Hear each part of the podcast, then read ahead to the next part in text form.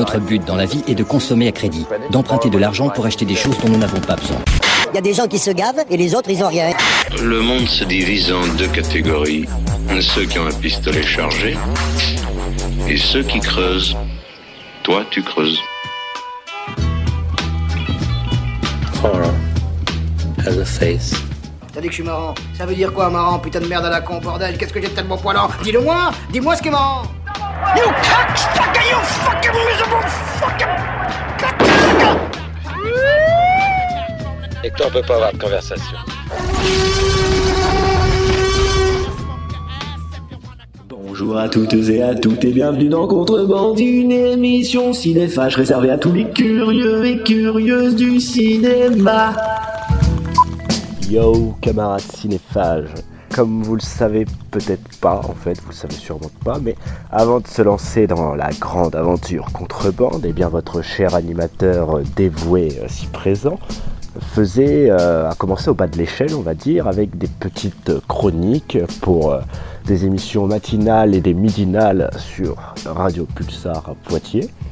Et vu que j'en avais marre que tout ça traîne dans mon disque dur et que je savais pas quoi en faire, je me suis dit que c'est quand même dommage de laisser tout ce travail pourrir, eh bien j'en ai fait une petite émission.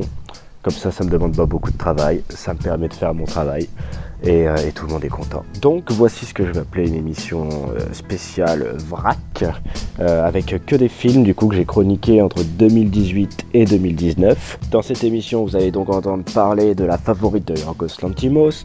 Ça va parler de Zombie Dandy Underground avec The Dead Don't de Jim Jarmusch. On va parler impérialisme américain avec, avec Vice. Il y aura bien sûr du skateboard, de la rébellion et un peu de Los Angeles avec Midnighties. Il y aura du Green Book. Il y aura du survival brésilien avec Bakuro. Il y aura même du Almodovar. Et puis du genre, hein, toujours hein, bien sûr, avec des Pokémon blockbusters, des mauvaises adaptations de Stephen King et des films de monstres suédois. Et enfin, vous pourrez aussi réécouter euh, deux de mes entretiens que j'avais réalisés lors de mes premières visites de festival de cinéma. Il y aura donc un entretien de Maxime Giroux, réalisateur du Déserteur, et de Jean-François Laguilloni et Xavier Picard, les deux réalisateurs du film d'animation Le Voyage du Prince. Voici la deuxième partie de notre émission euh, spéciale VRAC, où vous retrouverez toutes mes anciennes chroniques réalisées entre 2018 et 2019.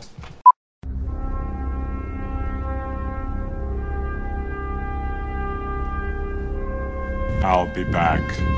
You talking to me? It's alive! Et d'ailleurs, en parlant de gens qui nous parlent de choses, parlons peu, parlons bien, parlons cinéma avec toi, Axel. Tu mets à l'honneur la favorite, c'est la Mm, critique mm, mm. ciné de ce vendredi. Eh oui, Yorgos Lantimos fait une relecture de l'histoire à sa sauce et en prime, il nous offre une satire cruelle du pouvoir. L'histoire se passe au début du 18e, sous le règne d'Anne Stuart. La France et l'Angleterre se font la guerre. Pendant ce temps, à la cour, deux courtisanes se disputent l'affection de la reine. Et ouais, préparez-vous à en prendre plein la vue. Comme dans le Barry Lyndon de Kubrick, ici c'est costume d'époque et grosse perruque. La reine Anne est affaiblie par la maladie. Elle est dépressive et complètement vulnérable. Ajoutez à ça son humeur changeante et son caractère insupportable. Du coup, c'est sa servante Lady Sarah qui à sa place dirige le pays avec fermeté. Mais un beau jour arrive Abigail, une ex-noble déchue, bien décidée à gravir les échelons. Elle va devenir l'objet de tous les désirs et les deux femmes vont se pourrir la vie pour devenir la favorite. Et pour incarner la au féminin, on a le droit à un trio d'actrices au sommet de leur art. Ah ouais, c'est clair qu'il s'agit là d'un superbe terrain de jeu. Les comédiennes s'en donnent à cœur joie. On assiste à un véritable duel entre Rachel Weisz d'un côté, froide, implacable, elle impose son respect et insuffle du charisme à Lady Sarah, et de l'autre côté, l'intrigante Abigail est campée par la merveilleuse Emma Stone. Oh Emma Stone, je pourrais te contempler sans jamais m'arrêter. Oh, et puis impossible de passer à côté d'Olivia Colman. Ah bah oui, tiens, parlons-en d'Olivia Colman. C'est clairement elle le personnage principal. Elle éclipse tout le monde. En reine hystérique, elle nous livre une formidable prestation. Elle fait ressortir de la Queen Anne une profonde solitude. Et bah au final, elle repart avec l'Oscar de la meilleure actrice. The Queen is an extraordinary person.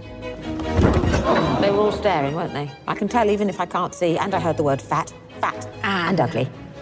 No one but me would dare, and I did not. She's been stalked by tragedy. Everyone leaves me. Dies. Alors Axel, la favorite, on valide ou on valide pas?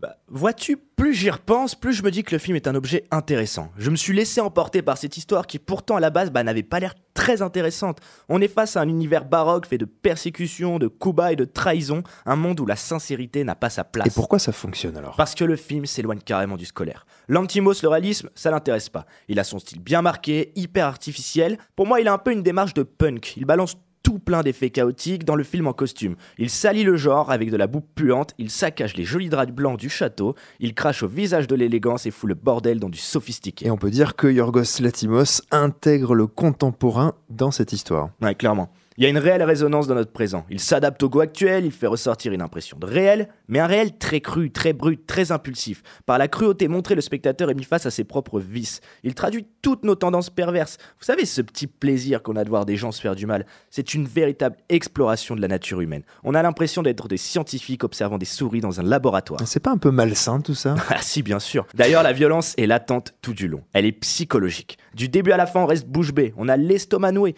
Parce qu'il y a quelque chose de malaisant et de poisseux dans la- dans l'atmosphère installée.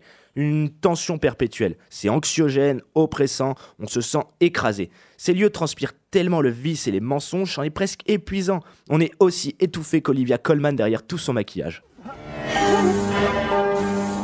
Did you just look at me? Look at me! How dare you! Close your eyes! I could not just stand by and let you destroy me. You are enjoying all of this, aren't you? oh, it is fun to be queen sometimes. If you do not go, I will start kicking you.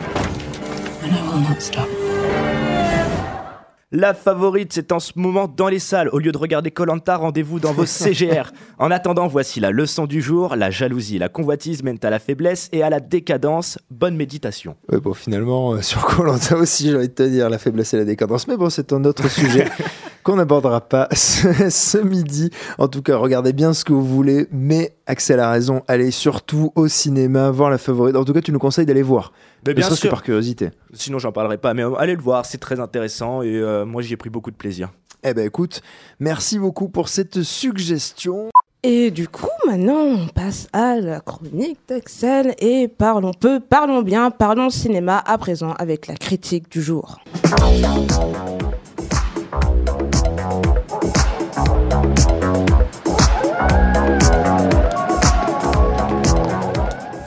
L'ouverture à Cannes, un casting 5 étoiles, vous l'aurez compris, on va parler de Jim Jarmusch. Le cinéaste continue de s'emparer des genres avec The Dead Don't Die, les morts res- ressortent d'outre-tombe. Film de morts vivants où les morts vivants sont plus morts que les morts eux-mêmes. Avant toute chose, zombie ou mort-vivant, il faut rétablir la vérité. Oui, oui, c'est important hein, parce que le zombie et le mort-vivant, ce n'est pas la même chose. Je sais, je vais insister. hein. Les deux n'ont pas la même origine. Un mort-vivant, pardon, peut être un zombie et un zombie peut être un mort-vivant. Mais un mort-vivant n'est pas forcément un zombie. Je Mhm. m'explique. hein. Le zombie trouve son origine dans le folklore haïtien avec ses rites vaudous. Un zombie est donc un être, vivant ou mort, sous l'emprise de la magie noire d'une force supérieure, soit une figure de l'esclavage. Pensez bien sûr au cabinet du docteur En revanche, le mort, lui, est un cadavre revenu à la vie avec une irrésistible envie de chair humaine. De plus, le mort vivant, à l'inverse du zombie, est une pure invention de cinéma, rendu célèbre par George Romero en 1968 avec La Nuit des Morts Vivants. Grâce à lui, ces cadavres déambulants deviennent une puissante métaphore politique. Ils permettent de représenter nos angoisses occidentales les plus profondes, critiquer le capitalisme, lutter contre le racisme ou exprimer le rejet de la guerre.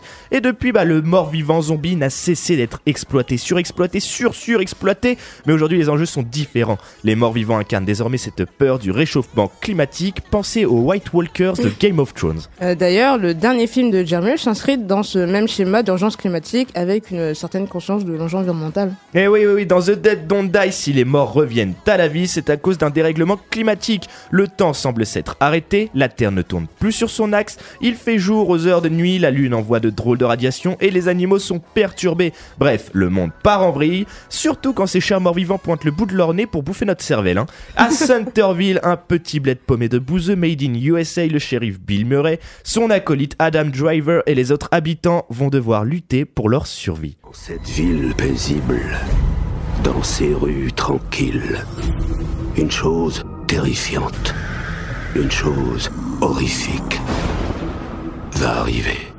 Excusez-moi, c'est fermé.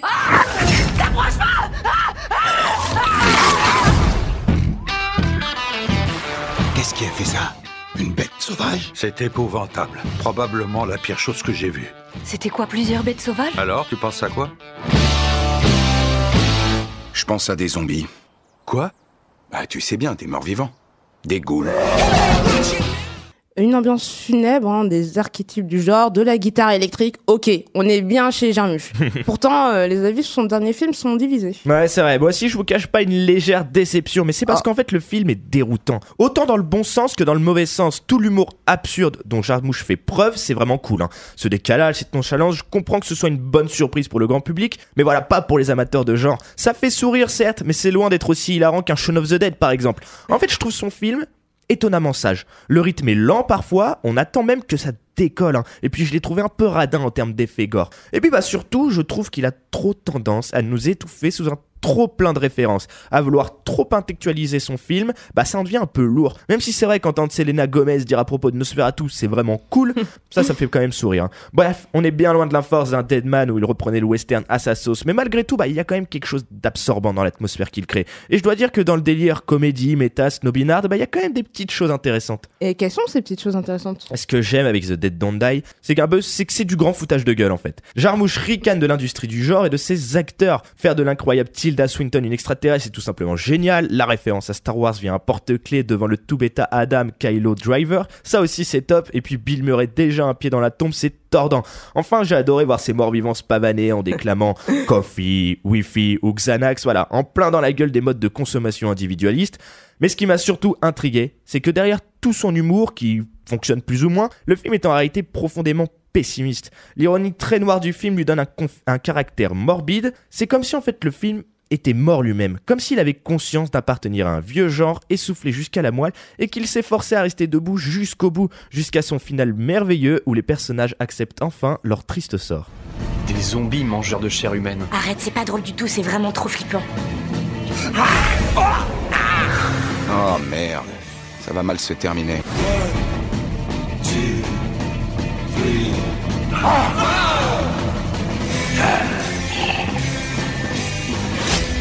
Bienvenue dans mon monde zombie.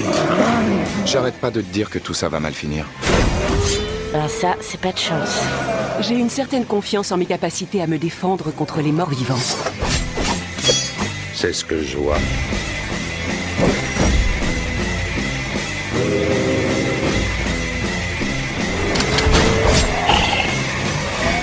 The Dead Don't Die de Jim Jarmusch avec entre autres Tom Waits, Adam Driver, Bill Murray, Tilda Swinton et puis aussi Iggy Pop en zombie accro à la caféine, ça ça ne se manque pas. Donc rendez-vous au Tap Castille. Mais avant de partir, profitez de ces paroles de sagesse. Le monde est parfait, admire les détails, bonne méditation.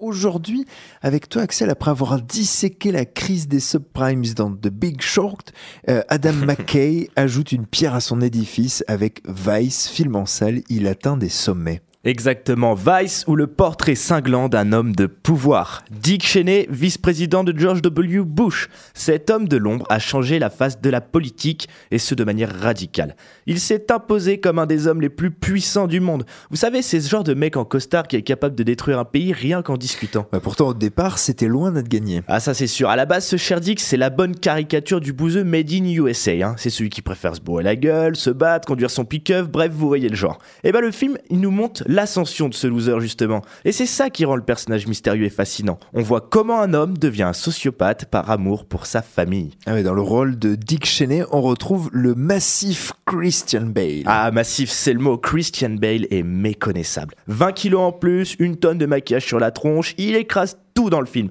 Non, franchement, c'est époustouflant. Il est complètement fou. Il offre à une ordure sans charisme une présence incroyable. Avec sa grosse respiration, on dirait presque un ogre. Et puis, bah, à ses côtés, il y a Amy Adams, hein, dans le rôle de Madame Cheney. Elle campe une épouse qui est loin d'être sympathique. Elle est froide, sévère, détestable. Mais bon, Vice a au moins le mérite de rappeler à certains que les femmes peuvent être très influentes. Je suis PDG d'une multinationale.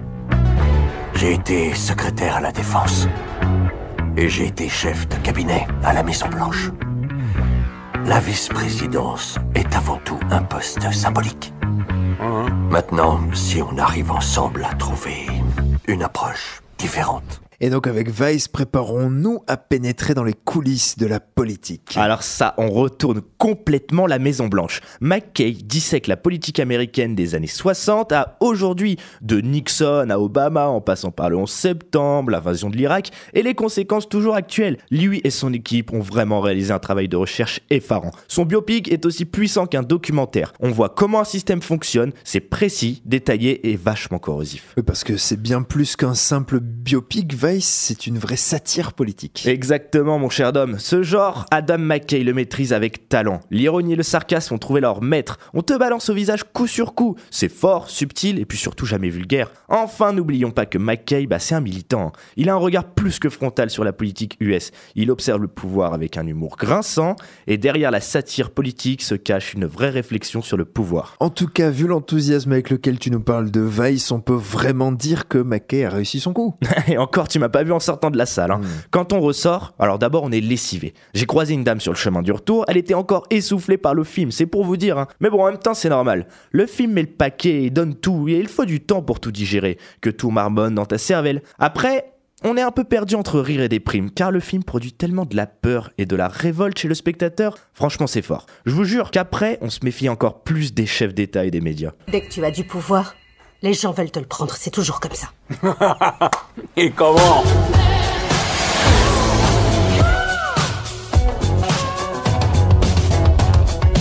Si vous êtes républicain, fan de Bush ou pro-Trump, si vous êtes dépressif, complotiste ou si vous avez des tendances paranoïaques, alors là, vaut mieux pas vous allez voir Vice. Pour tous les autres, vous n'avez aucune excuse. T'es d'accord avec moi, Georges? Ouais, voilà. Ça vous tente? Effectivement, si ça nous tente, tu parles.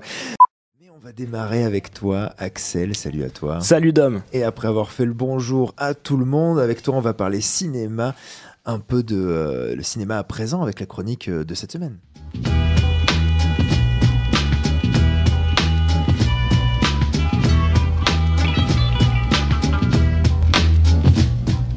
Donc un peu de mélancolie, on remonte le temps avec toi Axel, direction les années 90, imaginez Los Angeles, le soleil, les palmiers, les banlieues et surtout le skate. Le cadre est planté pour Mid-90s, le premier film de John Hill. Eh oui, John Hill se la joue réalisateur et fuck shit, je valide à fond. Et avant toute chose, rappelons brièvement qui est ce fameux John Hill. Alors tout d'abord, John Hill s'est imposé comme l'un des plus grands acteurs comiques de cette décennie. Il fait ses débuts dans des comédies potages, 40 ans toujours puceau ou encore Superbad. Premier tournant dans sa carrière, c'est le succès de 21 Jump Street et de sa suite 22 Jump Street. Précisons-le, John Hill y était co-scénariste. À partir de là, bah, il se voit offrir des rôles beaucoup plus sérieux, beaucoup plus dramatiques, pensez notamment Loot Wall Street de Martin Scorsese ou encore la série Netflix Maniac. C'est là qu'on arrive à Mid-90s, écrit et mis en image par ses soins. Et ouais, sous ses airs de petite production, Mid-90s est un film semi-autobiographique. Jonah Hill s'inspire en partie des relations conflictuelles pardon, avec ses grands frères. Été 95 à LA, la famille du jeune Stevie est quelque peu dysfonctionnelle. Un père absent, une mère indisponible et un grand frère de 18 ans violent. Entre deux raclés, ce cher Stevie rencontre un groupe de skateurs qu'il va rapidement intégrer. En clair, quatre potes pour un été haut en couleur. Drogue, alcool, sexe, musique, bref, l'été de toutes les découvertes, étape cruciale dans la vie d'un jeune homme.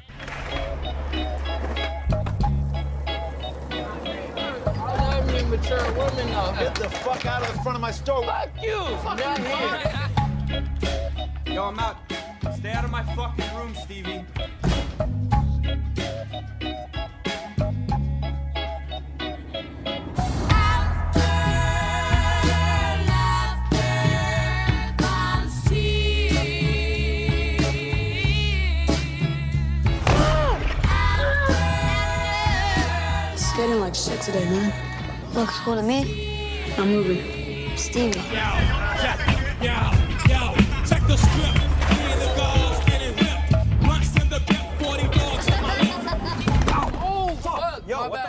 Donc si je suis bien, euh, John Hill nous pond un petit film très personnel sur la jeunesse des années 90. Ouais, bah pas exactement. En fait, ici, il dessine la jeunesse. Dans tout ce qu'elle a de plus vrai, de plus sincère, peu importe la génération. 90s ne se veut pas nostalgique. John Hill ne joue pas au grand malin prétentieux, il propose un portrait intime, à hauteur d'enfant, de manière très simple et juste. Il ne sombre pas dans la surenchère de détails, il évite le trop de dramatisation le côté moralisateur. Avec un très grand naturel, il parvient à capter cette transition. Ce moment où l'on explore de nouvelles choses, l'on doit se trouver soi-même sans se soucier d'aucune responsabilité. Souvenez-vous la première fois que vous êtes monté dans une voiture sans vos parents, avec juste vos potes, cette sensation de liberté. En clair, il saisit cette étape de la vie où l'on s'éloigne du cadre familial pour trouver nos propres modèles. Et ici, ça passe par l'appartenance à un groupe, en l'occurrence la culture skate. Ouais, ce film, c'est l'histoire d'un petit gars qui encaisse des coups. Et le skate est un moyen de sortir de la cellule familiale, d'échapper aux merdes du quotidien. Une manière pour lui d'exorciser sa colère, de fuir sa solitude et d'oublier le monde extérieur. Le skate permet à tous ces jeunes d'avancer. Pensez à ce magnifique plan fixe, où les skateurs roulent en plein milieu de la route, ils roulent vers nous, vers la caméra. Et cette simple planche avec des bouts de ferraille et des roues devient un objet de puissance, un objet de conquête. Ainsi, les cinq garçons peuvent progresser sans but, errer sans réel horizon. Bref, on comprend comment cette culture, avec tous ses codes, son style et ses rituels, devient une vraie religion, pour certains même une vraie vocation. Et d'ailleurs, on peut saluer un casting de jeunes incroyables. hein. John Hill s'est entouré d'acteurs non professionnels, de vrais skateurs reconnus dans la vraie vie, et il les dirige à merveille. Ça renforce cet aspect brut et réaliste. Enfin, puisque l'on parle de modèles, John Hill a travaillé avec bon nombre de grands cinéastes, Judd Apatow, les frères Cohen, Tarantino pour ne citer que, ceci doit bien se ressentir dans son travail. Clairement, hein, ce cher Jonas est nourri de toutes ces collaborations. L'influence la, plus- la plus évidente pardon, reste le cinéma de Martin Scorsese. Le réalisateur du Loot Wall Street est un maître pour le jeune cinéaste. Et il n'hésite pas à le citer ouvertement en montrant très rapidement une scène des affranchis. Et croyez-moi, ceci est loin d'être anodin, parce qu'il y a un vrai lien entre les deux films, dans ce rapport au groupe, à la communauté. Sauf qu'à la place de la mafia, bah ici c'est le skate. Le petit Stevie va se trouver une vraie famille de substitution. Il se construit un écran qui lui permet de prendre confiance et de faire confiance. Ainsi, il vit une véritable ascension. Mais voilà, après la montée, gare à la chute. Ainsi, le petit groupe de potes, ce faux monde va imploser. Parce qu'on ne peut pas se couper totalement du monde extérieur. Et les problèmes, la famille, les responsabilités, l'avenir refont toujours surface. D'ailleurs, finalement, cette question de l'avenir, aussi effrayante soit-elle, est essentielle. Qu'est-ce qu'on fera plus tard? On deviendra quoi quand on sera grand? That's why we ride a piece of wood, like what that does to somebody's spirit. Stevie, what the fuck are you doing? I'm fucking taking your shit!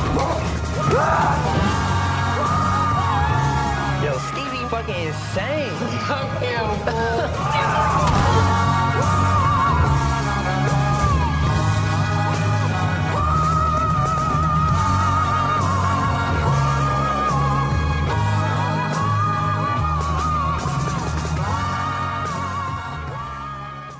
Mid-90s, le premier film écrit et réalisé par John Hayes est en ce moment au Dietrich. Allez-y en skate, en trottinette, en BMX, je m'en cogne, mais allez-y, c'est une pépite. Ah, et n'oubliez pas que l'on soit enfant, ado ou adulte, eh bien nous sommes des êtres en constante construction. Bonne méditation. Paraît-il. Merci beaucoup, Axel.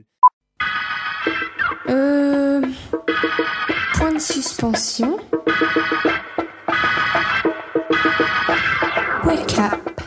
On, fait un petit saut dans le temps, direction l'Amérique des années 60. Euh, en pleine ségrégation raciale, le cadre est planté pour Green Book sur les routes du Sud. C'est la critique du jour. Oui, en effet, quand l'un des rois de la comédie s'attaque au mélodrame, eh bien ça donne un road movie indispensable. Et par road de la comédie, on pense bien sûr aux frères Farelli. On leur doit des farces potaches et extrêmes comme Dumb et Dumber ou encore Marie à tout prix. Et cette fois-ci, c'est Peter Farelli qui débarque en solo. Avec Green Book, il change de registre, il s'empare d'un sujet sensible, le racisme. D'ailleurs, le film s'inspire d'une histoire vraie. Oui, celle de deux hommes que tout oppose. D'un côté, on a Tony Lip, un rital, ancien videur de boîte, un peu raciste et surtout fauché. De l'autre côté, c'est Don Shirley, un célèbre pianiste afro-américain. Il prépare une longue tournée de concerts et celle-ci doit s'achever dans le sud profond. Sauf que le sud des États-Unis, quand on est noir, eh bien autant dire que c'est du suicide. Shirley engage donc Lip comme chauffeur et protecteur pour le voyage. Ils vont ainsi devoir apprendre à vivre ensemble. Je sais pas si vous imaginez le tableau, mais un blanc qui conduit un noir en 1962,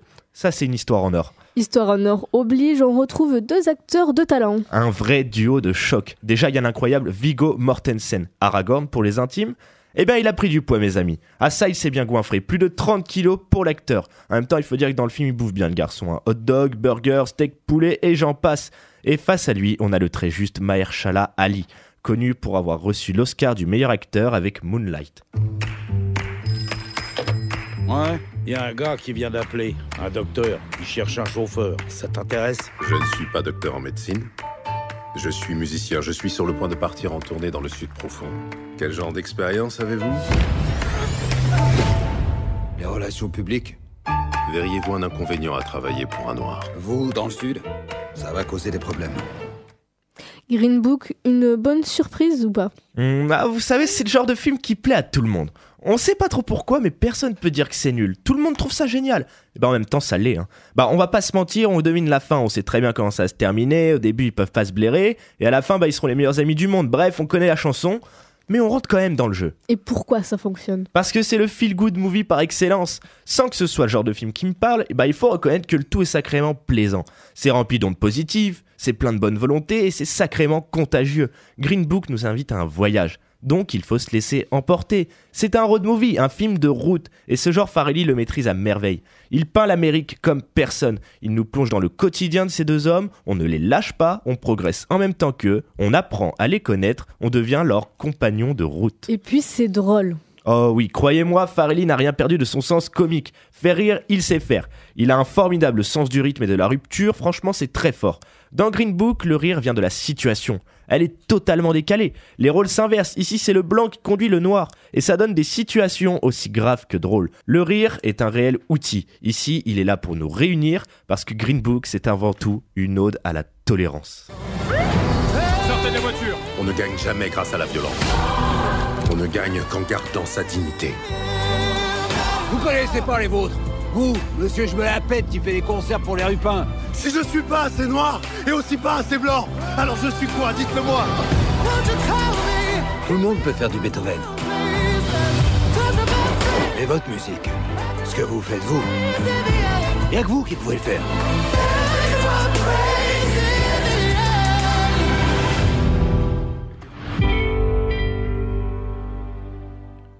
Green Book, c'est en ce moment au Dietrich, une comédie sur fond de drame avec en plus un super message à la fin. Bah franchement, que demander de mieux? Et puis n'oubliez pas que la différence est une force. Ouais, et en tout cas, je, je veux préciser que les extraits donnent vraiment le ton euh, de, de- du film. Pierre, tu voulais rajouter quelque chose? Oui, et puis pour rajouter le côté un peu mélodramatique, on a une BO de Charlie dit- si je. Ah ouais. Si tu ne t'abuses. Si je ne m'abuse. Forcément, Eh ben, faut croire, je forcément, pense. ça en rajoute. Voilà. Merci, Merci, bien. Pierre. Merci aussi à toi, Axel. Wake up. Allez, debout maintenant.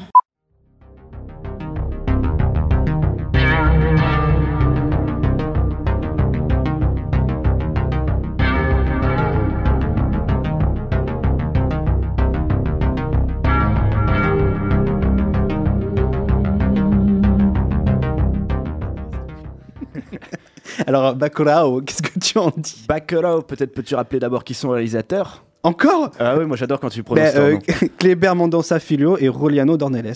Donc Bacurau, c'est une fable futuriste et dystopique qui se situe d'ici quelques années. Donc on débute la tête dans les étoiles face à un Brésil enflammé. Le Brésil, une région sous extrême tension, gangrenée par la dictature et cernée par des hommes politiques avides et pourris qui mettent la pression aux habitants isolés en contrôlant notamment l'accès à l'eau, cette denrée vitale. Et au milieu de tout ça, eh bien, il y a Bakurao. Bakuro, un petit village qui tente encore et toujours de résister à l'envahisseur. Un petit village, certes. Qu'est-ce que c'est bien écrit C'est déjà vu ça. Voilà, je me suis un peu inspiré, quoi. C'est un peu chauvin, c'est un peu chauvin, certes. Mais voilà, Bakuro, c'est avant tout un peuple, une communauté qui se réunit, se soutient, reste attachée à des traditions et des valeurs, voit disparaître et, ben surtout qui, et surtout qui respecte leur mort. Et la mort, justement, elle plane tout au long de ce film, tel un vautour affamé. On a aussi une héroïne qui peut se vanter d'avoir vu deux cadavres en l'espace d'une journée, un accident de la route qui fait d'ailleurs l'ouverture du film, et aussi l'enterrement d'une figure euh, majeure du village. Et toute cette dimension funèbre complète pleinement la condition des petits résistants de Bakuro, euh, des hommes et des femmes qui continuent leur vie comme ils le peuvent, des fantômes qui, euh, qui tentent de s'accrocher à un semblant de, solidari- de solidarité, à un savoir-vivre qui n'a plus lieu d'être. Bref, Bakuro n'est plus qu'un spectre. D'ailleurs, euh, le village ne reçoit plus de réseau, ils ont carrément disparu des routes et des cartes. Mais ces spectres sont bien décidés à rester chez eux. Dans ce village, il y a plein de petites personnalités, des professeurs, des médecins, des prostituées, un guitariste taquin. Et tous ces enfants de carmélites vont se retrouver livrés à eux-mêmes alors qu'il se passe des choses de plus en plus étranges. Euh, un étrange drone qui ressemble une petite soucoupe volante, ça c'est pour le côté science-fiction, survole le village. Euh, on a aussi un camion réservoir qui sert à transporter de l'eau qui a été euh, attaqué, euh, qui a été troué par des, des munitions de balles et l'arrivée d'un troupeau de chevaux errants et puis surtout la visite de deux mystérieux touristes à moto qui viennent troubler l'harmonie entre guillemets du village. D'ailleurs, après toute cette mise en place qui reste pour l'instant bah, très ancrée dans le réel, Le film va prendre une toute autre tournure et va se transformer en véritable jeu de chasse à l'homme. On va découvrir un mystérieux groupe de civils euh, chasseurs armés, composé de, de plusieurs personnalités de différentes nationalités, euh, tout aussi racistes les unes que les autres, en quête de gibier et qui pensent bien trouver leur bonheur euh, dans le trou du cul du monde. Et Bakuro semble être leur cible parfaite. Mais je le rappelle, Bakuro et ses habitants ne sont pas du tout du genre à se laisser faire. Le film de Fillot et de, et de Mornelles est une œuvre sombre, sarcastique, piquante, étrange, même voire très étrange à des moments, parce que surtout fortement imprévisible. Bakuro mêle différents genres, différents styles, on a de l'anticipation, du film de guerre, du, du pamphlet politique, aussi un survival acharné. Mais il évite les clichés, il détourne les attentes pour nous provoquer des pures sensations. Les réalisateurs se permettent même de basculer à des dans des moments vraiment de pur gore, bien visible. Pensez notamment à ce moment, euh, à cette tête qui explose à la suite d'un coup de fusil, par exemple. Euh, donc Moi, je voilà. me suis régalé. Bon Ah ouais, appétit. clairement. je me suis régalé devant cette scène. Donc du coup, voilà, le film a des moments où il nous glace le sang. Il y a aussi le meurtre d'un enfant qui quand même euh, Là est aussi, je me assez, suis euh, régalé. Bon, en tout cas, il- voilà, il y a une violence qui va s'exprimer dans Bakuro euh, dans un déferlement de rage déchaîné et inattendu. Et malgré ça, pourtant, euh, il y a autre chose qui nous effraie dans Bakuro. C'est pas cette violence qui nous effraie, c'est autre chose. Ce qui fait peur, c'est de se projeter dans ce futur où Monsieur et Madame tout le monde peuvent s'offrir une petite virée touristique pour buter du sauvage. Ce film est justement là pour remettre en question cette notion de sauvagerie, parce que ici les personnes les plus civilisées semblent bien être les moins humaines. Bakuro excelle dans son ambivalence et prouve que la frontière entre attaquer et se défendre est souvent bien mince. Oui, alors je, te- je, vais pas être au- aussi enthousiaste euh, que toi face à ce film parce que je trouve que, euh, alors sur la forme, ça m'a fait penser à, tu l'as dit, à plein de sous-genres thriller, anticipation, science-fiction, horreur, action, suspense aussi, pamphlet politique, tu l'as dit. Euh, mais sur, le, sur le fond, non, pardon, toujours sur la forme, je me suis un peu ennuyé parce que je trouve que le film met du temps vraiment à démarrer, à mettre en place ses personnages. Je pense que, non, justement, il met en place ses personnages pendant presque une bonne demi-heure. On s'ennuie et euh, je trouve que le film euh, vraiment met du temps à démarrer, à nous rentrer dans, vraiment à rentrer dans le vif du sujet, à ce qu'il y ait vraiment cette confrontation entre, euh, bah, du coup, ces, euh, ces sauvages et, euh, et ces gibiers, comme tu, comme tu, as, comme tu as dit. Mais euh, finalement, une fois que tout a été mis en place, le film eh bien, se regarde avec euh, délectation. Euh, vraiment, je trouve que c'est bien fait, c'est bien rythmé. Tu as vraiment une vraie tension avec euh, du coup ces sauvages et ces, gibiers. Et après, voilà, on se prend d'affection parce qu'on se dit, ben, moi je viens d'un petit village et c'est vrai que je me dis, ben, si on était isolé et qu'il y a une bande de sauvages qui arrive, il y a cette notion de solidarité en fait qui, émane de ce film. C'est-à-dire que face à cette sauvagerie, tu l'as, décrite, euh, bien, il y a cette solidarité qui émane euh, de, de le, pardon, du, du village. C'est pas forcément euh, misanthrope, tu vois, c'est pas forcément euh, vers le, le non-humain, quoi. On déteste les humains. Au contraire, tu as les deux clans. Mais je, pense que le vrai, le vrai message du film, c'est la solidarité que vraiment, face à une sauvagerie, face à une barbarie comme ça, eh bien, c'est la solidarité qui fait que on peut résister à tout ça, quoi. Je suis, je, suis, je suis un peu plus nuancé, en tout cas, euh, sur le message que j'ai sorti du film, parce qu'il y a énormément de choses dans Bakuro. Je te rejoins par contre sur, sur ce côté solidarité. Moi, j'ai beaucoup apprécié tout le début, justement, qui prend du temps à mettre en place, parce qu'il ne met pas en place des personnages, il met vraiment en place une communauté, un Oui. village. Et euh, d'ailleurs, c'est intéressant, au début, on a un espèce d'homme politique qui vient euh, pour récupérer des votes. On voit le village, généralement, qui vit, euh, qui, a- qui grouille, voilà, qui a sa vie Oui, mais propre. c'est la vie d'un village, Et en quand, fait, classique. quand cet homme politique arrive, le village paraît vide. Tu sais, ils se cachent derrière leur maison et ils partent, à- ils parlent à des portes vides. Et je Mm. trouve que du coup, il y a une vraie dynamique qui ressort du village. Le village, c'est vraiment un personnage à part entière et c'est le village Mm. qui va se défendre. Et ensuite, euh, là où, où, euh, où je te rejoins aussi, c'est sur euh, le fait que. On se rejoint beaucoup en ce moment. On se rejoint. Moi, moi, Ouais, je- je sais pas, je je sais pas- je ce qui nous arrive, Je on sais pas, on se je rejoint beaucoup. C'est le cinéma qui nous rapproche. C'est beau. Et en tout cas, alors je termine juste sur ça, euh, sur ce que tu disais sur euh, le, le fait qu'il n'y avait pas que des monstres ou que de... Enfin, je sais plus, je vais reprendre tes mots. Ce que j'ai compris, c'est qu'en tout cas, tu disais. Il n'y a pas que de sauvages. Voilà, Il y a c'est ça, il y a un truc sur l'humi- oui, ça montre l'humanité. Et je trouve que justement, on, la retrouve, tu vois, dans un personnage de méchant qui est interprété par un acteur magnifique dont j'ai oublié le nom. Je crois que c'est Udo Kier, celui qui joue le, le grand chasseur. Oui, très bon. On lui. voit que même lui, il est très bon parce que justement, son personnage est quand même très ambigu. C'est un ancien allemand qui est aussi un peu hanté par un ancien passé nazi. Et il est très ambivalent, quoi. C'est pas forcément un sale mec, c'est un sale mec. Mais à côté de ça, il y a, y a aussi une profondeur euh, euh, dans, dans dans son personnage. dans, son- dans sa psychologie, oui. Ouais.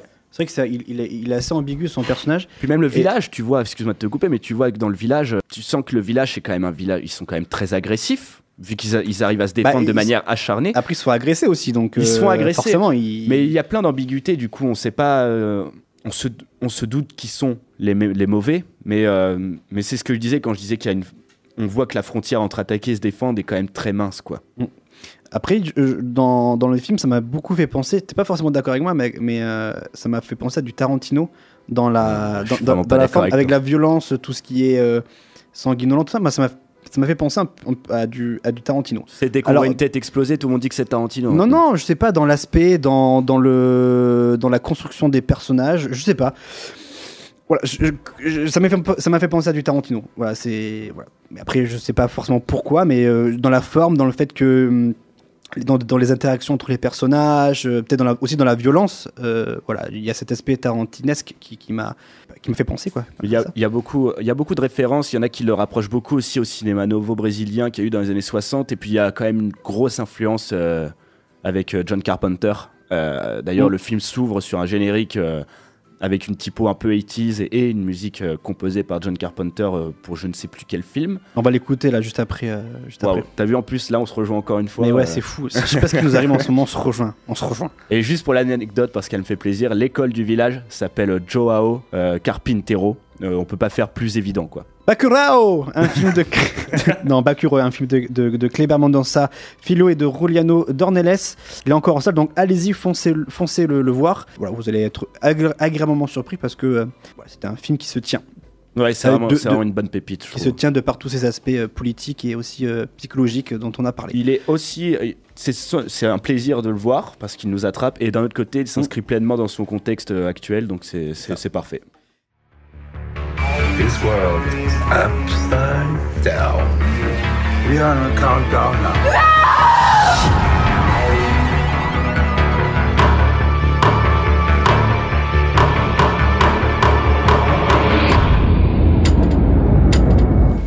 Pai, quem foi que fez isso? Você quer viver ou morrer?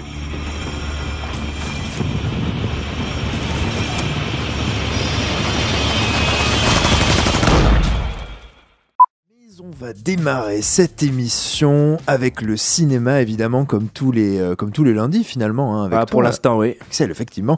Et cette année, à Cannes, c'était Antonio Banderas qui remporte le prix de l'interprétation masculine, un prix bien mérité hein, quand on voit son rôle dans Mhm, Douleur mhm. et gloire, et où il fallait bien au moins un prix au 21e film du grand cinéaste espagnol Pedro Almodovar. All About Pedro Almodovar se dévoile comme jamais auparavant. Et autant dire que ça lui réussit. Et dans ce nouveau film, on suit l'histoire d'un homme réalisateur, véritable alter ego du cinéaste lui-même. Salvador Malo est un cinéaste qui a connu la gloire, mais voilà, aujourd'hui il connaît la douleur. Tout d'abord la douleur physique, en effet Salvador est très malade et son corps le fait souffrir atrocement. Mais ce mal-être ne fait que refléter sa douleur mentale, sa douleur psychologique, car Salvador est en proie à la dépression, au vide existentiel, une sensation terrible et insupportable. C'est alors que ressurgissent les fantômes du passé. Salvador va trouver refuge dans ses souvenirs, de son enfance dans les 60s, à sa vie adulte dans les années 80, entre la mémoire de sa mère, ses premiers désirs, ses premiers amours et bien sûr une passion dévorante pour le cinéma. Bref, dans ce récit éclaté d'une vie où se côtoient passé et présent, réel et imaginaire, réalité et fiction, Salvador va devoir retrouver son inspiration et sa force de vivre.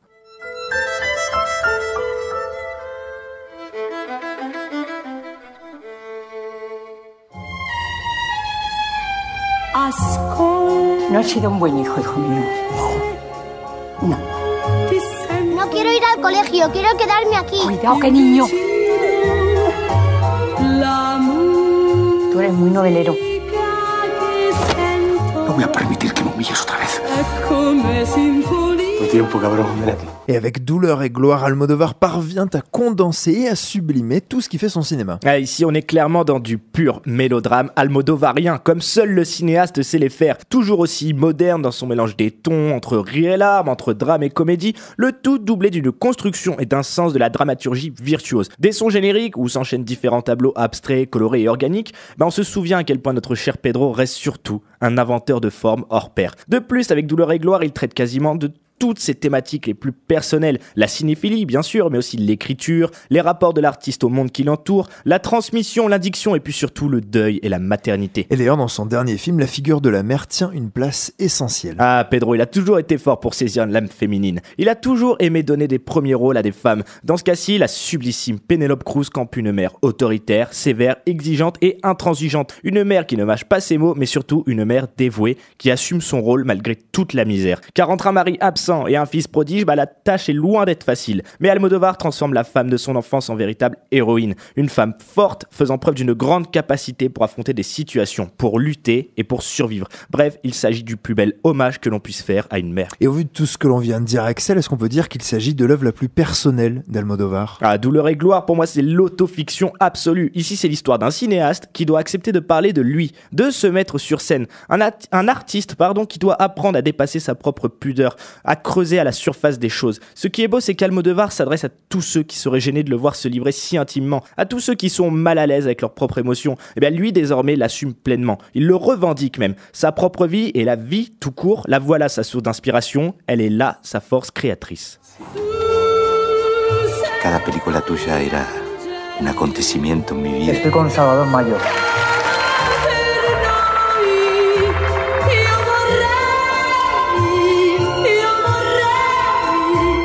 ¿Tienes pareja ahora? Sí. ¿Y tú? No.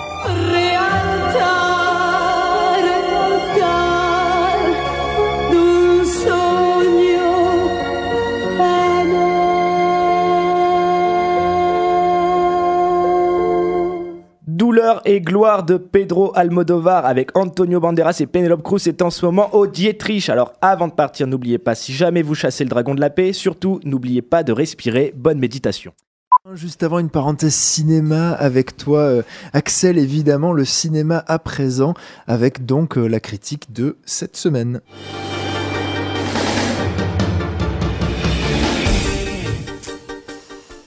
Et sous la houlette de Rob Letterman, le réalisateur de Gang de requins, Monstres contre aliens et Chair de poule, les créatures de Pokémon prennent vie, place à Détective Pikachu. Qui veut la peau de Pikachu quand les Pokémon se la jouent? Policier Ça donne une adaptation électrique.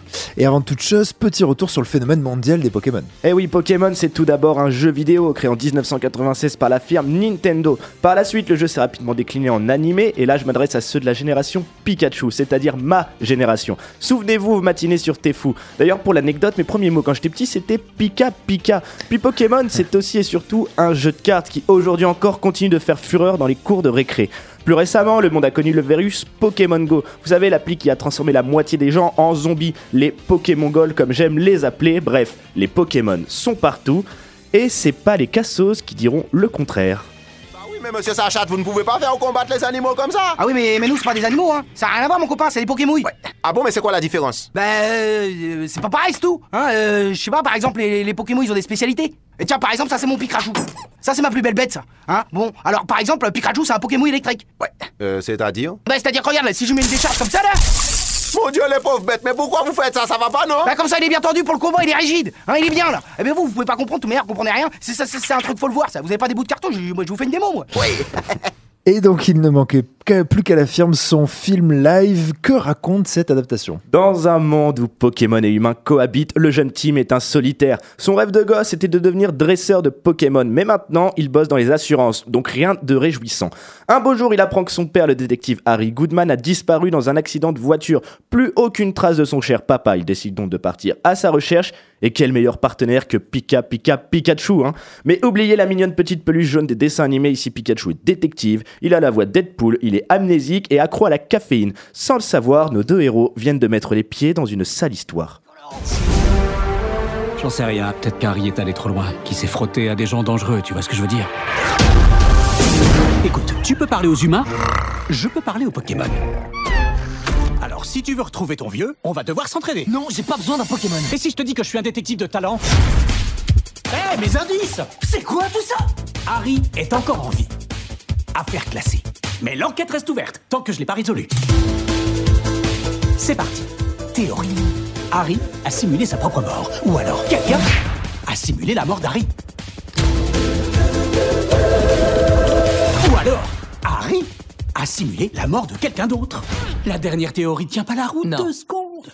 Et donc, première question, Axel, faut-il à tout prix être fan de l'univers Pokémon pour apprécier le film? Ah, pas du tout, je te rassure. Vous savez, j'étais très loin d'être un connaisseur absolu. hein. Et pourtant, bah, on ne se sent pas rejeté par le film. En quelques minutes, on est direct plongé dans un univers fascinant, fun et coloré. Et ce, en partie grâce à une galerie de créatures aussi fantastiques que délirantes. Un vrai musée fantasmatique. Dracofeu, Métamorphe, Psychoquacron, dont, dont tout le monde est là. On peut d'ailleurs saluer des effets spéciaux, mais de qualité. hein. Les Pokémon sont fluides et surtout sacrément crédibles. Chacun nous offre des moments hilarants. Je pense bien sûr à cette scène où Tim et Pikachu se la jouent méchant flic, gentil flic devant un monstre mime un peu étrange. Bon voilà, en clair, on est vraiment embarqué dans une aventure et au fur et à mesure de l'enquête, on progresse avec nos héros, on découvre cette ville futuriste, grosse métropole, sorte d'hybride entre le LA de Blade Runner mêlé d'une ambiance japonaise colorée. Et on peut donc dire que contre toute attente, ben, Rob Letterman signe une adaptation plutôt réussie. Oui, clairement oui. hein. On est bien loin des massacres américains habituels. On est à milieu d'un Dragon Ball Evolution ou autre boost du genre. Ici, le réalisateur propose des choses originales, un peu improbables à des moments certes, mais sans jamais contredire le matériau d'origine. Et ça, c'est plutôt rare. hein.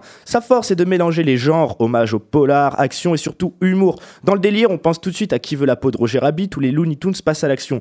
Voilà, mais bon, cependant, en termes de dramaturgie, Détective Pikachu n'a pas la force de ces deux derniers. On regrette un peu quelques facilités, une histoire très classique, trop vite expédiée dans sa seconde partie surtout, et des personnages stéréotypés. On a un casting qui prône la diversité, et puis Bill Nighy en vieux gentil tout sage, ben on a un peu du mal à y croire. Hein. Mais bon, vu l'enthousiasme des gamins de la salle, on lui pardonne. C'était trop bien, n'arrêtait-il pas de répéter. Et ils ont raison, hein, personne ne dira le contraire. Détective Pikachu est un spectacle généreux, à tel point qu'on en veut encore.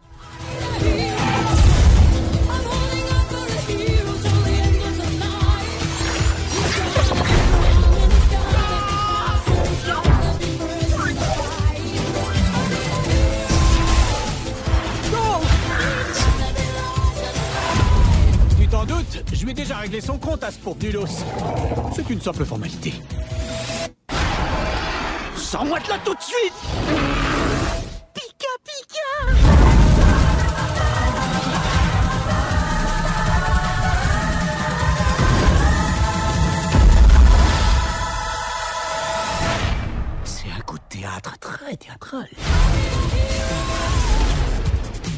Détective Pikachu de Rob Letterman avec Ryan Reynolds, Justice Smith et Catherine Newton. C'est en ce moment dans vos CGR. Avant de partir, n'oubliez pas, si l'on croit fort à quelque chose, si on y croit dur comme fer, eh bien on ne sait jamais, peut-être qu'un jour cela peut se réaliser sous vos yeux. Bonne méditation.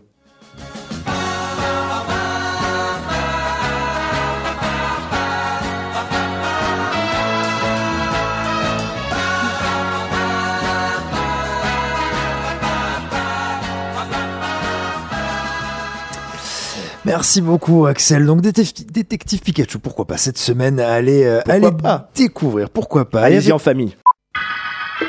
Euh... Point de suspension. Wake up. Et tout de suite avec toi, euh, Alexandre, Axel, pardon.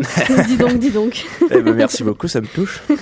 Est-ce que ce serait pas quand même euh, l'heure de, de parler de cinéma? Bah je sais pas, dis-moi. Bah si, c'est l'instant critique, amateur, amatrice euh, de, euh, de, de chat. Préparez-vous à frissonner avec le film horrifique Cimetière. On fait revenir les morts d'outre-tombe. Oui, Cimetière, une adaptation peut-être un poil trop sage, d'où la question du jour, faut-il arrêter avec Stephen King?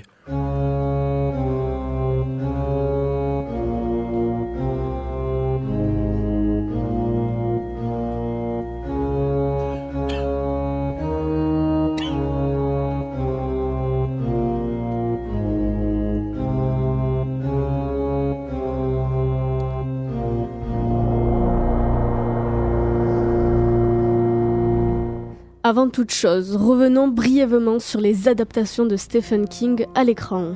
Alors tout le monde le sait, Stephen King et le cinéma ça match plutôt bien, je vous laisse imaginer le nombre de petits billets verts qu'a fait rapporter l'écrivain. Il a d'ailleurs laissé derrière lui une tripotée de films cultes, Le Shining de Kubrick, Carrie de De Palma ou encore Le Misery de Rob Reiner pour ne citer que. Moi perso l'adaptation de King que je préfère ça reste le Christine par John Carpenter. Et puis bien évidemment il y a ça hein, qui a eu droit à son remake en 2017, plutôt bien foutu, assez respectueux et carrément flippant. Pourquoi vous êtes dans les égouts? C'est la tempête qui m'a entraîné ici. Elle m'a emporté et tout le cirque avec. tu sens les bonnes odeurs du cirque? Les cacahuètes grillées? Les hot dogs, la barbe à papa? Et Les pop-corn les pop-corn. C'est ce que tu préfères? Moi aussi. Parce qu'ils font pop. Pop, pop, pop, pop.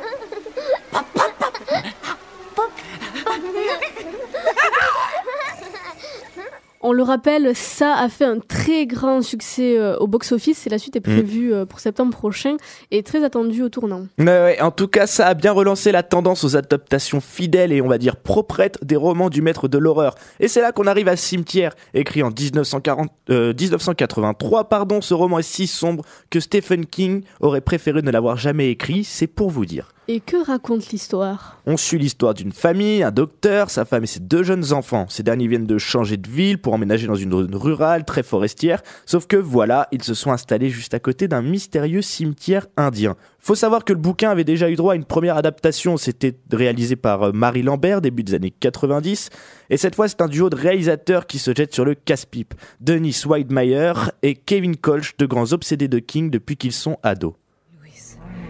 Qu'est-ce qui se passe J'étais pas prêt à la laisser partir pour toujours. Tu me fais peur. Dis-moi ce que t'as fait. C'est ma faute si elle est morte. Il fallait que je la fasse revenir.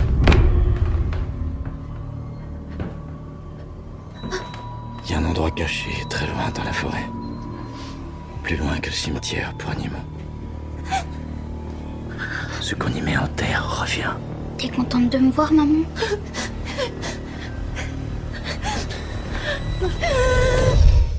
Axel, le film t'a laissé sur ta faim, Mm. mais euh, avant de trop s'acharner, qu'est-ce qui fonctionne bien dans ce film? Alors déjà, je dois dire qu'il y a une exposition efficace.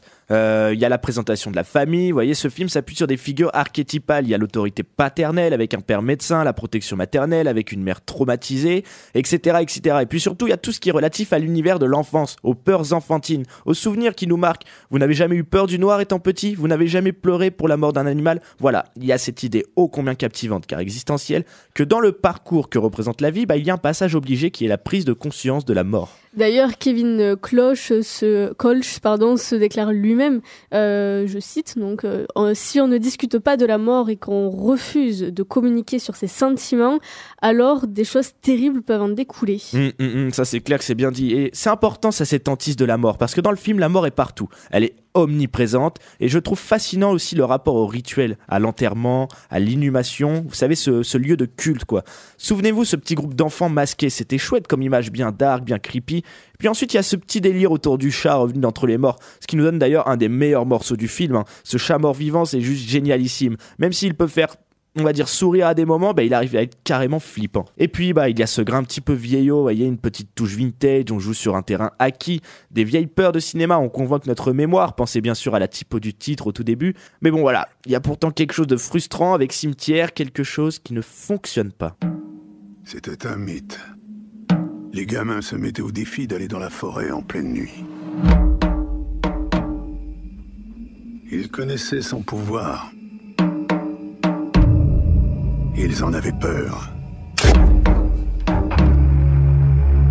Cette forêt est habitée par quelque chose.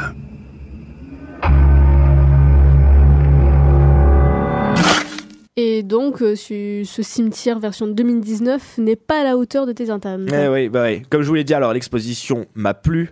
Mais après, voilà, ça pêche. La fin est trop précipitée. Le film ne va pas au bout de ce qu'il soulève. Il est frustrant parce qu'il s'attarde en fait sur des détails classiques et évidents sans proposer une réelle vision, un réel point de vue. Il n'approfondit pas ses thèmes, il n'apporte aucune résolution, il ne propose aucune clé de réflexion. Il reste trop à la surface des choses. Et ce, malgré la création d'une ambiance, je dirais, impeccable. hein. Et puis, niveau mise en scène, bah, il ne propose plus rien de vraiment alléchant dans sa dernière partie, contrairement à toute la première partie. Moi, j'avais adoré le plan du chat mort-vivant, assis au milieu de la route, nous fixant, alors que la caméra posée à l'arrière d'une voiture s'éloigne. Donc voilà, le film n'arrive pas à devenir aussi fascinant qu'il le voudrait. Il frôle l'horreur, l'effroi sans jamais complètement l'atteindre. Il ne provoque juste que de légers sursauts et c'est dommage, il aurait mérité à prendre plus de risques, à s'aventurer dans des recoins plus sombres, plus glauques, plus crades, sur des terres beaucoup plus souillées.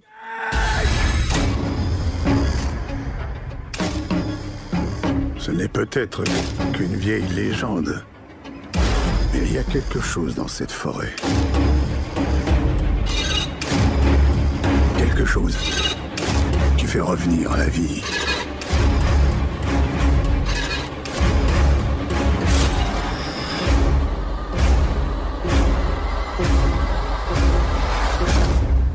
Parfois, il y a pire que la mort. Cimetière de Kevin Cole chez Dennis Weidmeyer, d'après Stephen King, c'est en ce moment dans vos salles. Une adaptation respectueuse mais sans grande fulgurance, une petite sucrerie macabre avec rien de bien éléchant à se mettre sous la dent. Sur ce, je vous mets quand même en garde, ne bousculez pas l'équilibre des choses. Bonne méditation. Merci de nous faire méditer, Axel. Et euh, oui, donc, mais après, c'est, tu le recommandes quand même pour le regarder. Bah, si vous êtes amateur d'horreur, allez-y, mais euh, voilà, on faut pas non plus s'attendre à des grandes fulgurances, quoi. Ouais, d'accord, ça marche. Merci beaucoup. À quoi tu penses Des sons de fréquence supérieure à ceux du spectre audible. C'est monstrueux. C'est toi en plus. Ah ouais